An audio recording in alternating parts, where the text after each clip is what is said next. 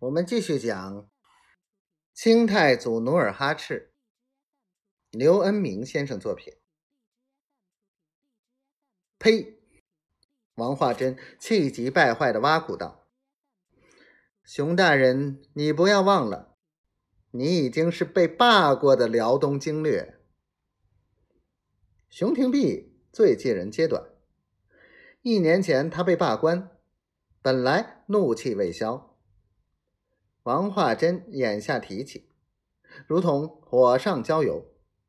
他气得脸色铁青，奋力将八仙桌一翻，满桌的美酒佳肴稀里哗啦全翻到地下，然后怒气冲冲的跨出门槛，命侍从牵过马来，当天就离开了广宁，回山海关驻守。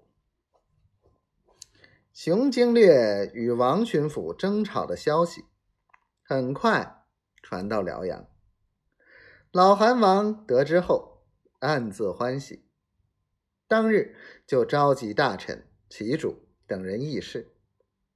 众人坐定，老韩王述说了熊、王二人之间主守、主攻的矛盾，然后道：“我满洲若想入关。”必克广宁，而广宁城城池坚固，又有十三万大军，攻之实在不易。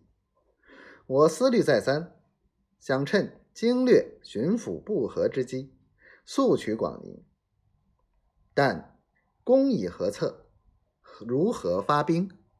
我想听听诸位高见。巴士泰首先站起，说道。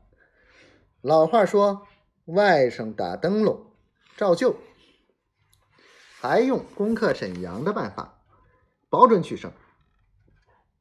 皇太极摇头说：“沈阳战法再用，恐怕不灵。我们围城，他不出城；我们引蛇出洞，他不予理睬。我岂不枉费心机？”安飞扬鼓道：“王化贞素胜心切。”此人又狂妄自负，只要他略取小胜，就会不引自出。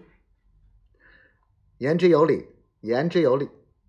老韩王称赞道：“历来君家处事，既要想到天时地利，也要想到带兵人的脾气，这样制定大策才会立于不败之地。”接着。安飞扬鼓献策道：“依臣之见，在远离都城之地，可以先让出寸土，以诱敌深入。待王化贞略为动心，立派李永芳额驸前去策应，然后在辽河之岸摆下战场，将深入之敌分割吃掉。”好，好。老韩王连连点头，但又皱眉道：“让出何地为好？眼下举棋难定。”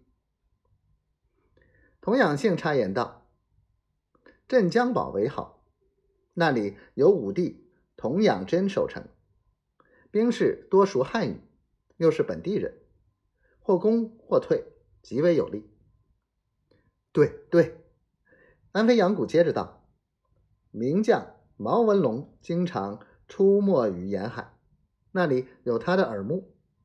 只要我们略有动静，毛文龙会立即出动。老韩王听罢，拍案而起。